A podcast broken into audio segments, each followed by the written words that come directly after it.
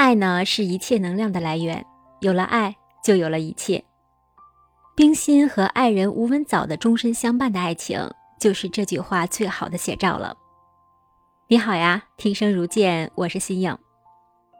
我们从小就被冰心的诗词熏陶着，她的很多诗词呢，被写进了我们语文的课本。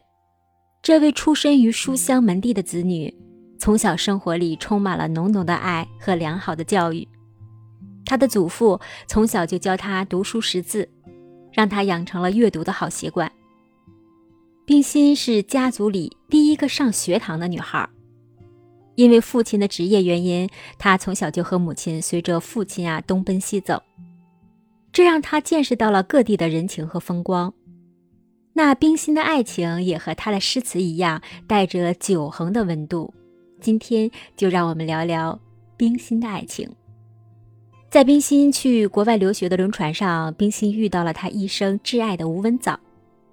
吴文藻啊，性格开朗，很快就和船上同行的一波年轻人打成了一片。就这样，也顺理成章的呢，和冰心几个好友成为了友人。当时，冰心是计划学文学的。吴文藻是去进修社会学，在交流的过程当中，吴文藻就说了几本国外的名著。这时候他发现冰心啊很多书是没有读过的，所以当时他不加思索、毫不客气的就直接的指出了冰心的问题，然后就劝冰心必须要多读书。其实当时冰心在国内呢已经是小有名气的才女了。他当时听到吴文藻当着众人的面儿这么一说呀，心里也不免有一些不舒服。但是却也奇怪了，在这样众星捧月之下，突然有这么一个人向他提出反对的意见，这让冰心反而对吴文藻是刮目相看，并且呢，就此产生了一个好感。他觉得这个男子啊不俗气，也很有想法。就这样，在船上的短暂相处，两个人都给彼此留下了很深的印象。冰心和吴文藻到校之后呢，就安顿起来了。没过多久，冰心就收到了吴文藻的信，信中吴文藻也流露出对冰心的爱意。此时的冰心也没有去逃避，而是回复了一封长信。这一举动啊，让吴文藻确定了冰心的心思。就这样一来二去，日子久了，吴文藻就用自己的方式来辅助冰心来学文学的创造。因为冰心平时没有时间读太多的书，吴文藻就把整本书先看一遍。看完过程当中呢，把认为对创作有帮助的地方做一些笔记划线，再把书快递给冰心。这样啊，冰心就可以重点的来看划线部分就可以了。他们的爱情伴随着一页页的信纸和一本本的书，慢慢的沉淀下来，慢慢的开始升温。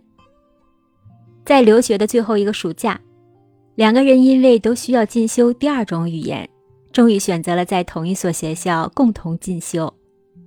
在一起学习的日子，两个人更加笃定的他们的爱情。他们在一起总是无话不谈，分享着各自的读书心得。好像有好多话要说，怎么说也说不完的样子。终于有一天晚上，两个人在皎洁的月光和清凉的晚风之下，吴文藻想冰心做了表白。吴文藻说：“我们可不可以最亲密的永远生活在一起？”简简单单的一句话，有小心翼翼，也有欣喜狂澜。冰心听了，自然是喜悦的。在冰心的示意之下，陷入爱情里的吴文藻给冰心的父母写了长达五页的求婚家书。那平时的语言，句句都代表着吴文藻的真诚。在经过父母的允许之后，他们很快举办了婚礼。婚后呢，两个人返回了北平。他们两个人一生相伴，始终是相敬如宾。他们性格很相似，都不求奢华的生活，喜欢平淡和平静的日常。在文化大革命期间，年近七旬的夫妻两人遭到了无情的批斗，但是两个人相互安慰，咬着牙一起熬了过来。就这样，几十年的相伴，一路彼此的搀扶。吴文藻去世以后，冰心写下了《我的老伴儿吴文藻》。冰心在这本书里说：“他八十五岁死去，不能说是短命，只是从他的重建和发展中国社会学的志愿和我们家人骨肉至亲的感情来说，对于他的突然走开。”我是永远抱憾的。这就是我们熟知的冰心奶奶的爱情，有了爱，就有了一切。真实的故事，我来说，你来听。我会用声音和你分享民国大师的十个爱情故事。欢迎你的订阅、转发、点赞和评论。晚安。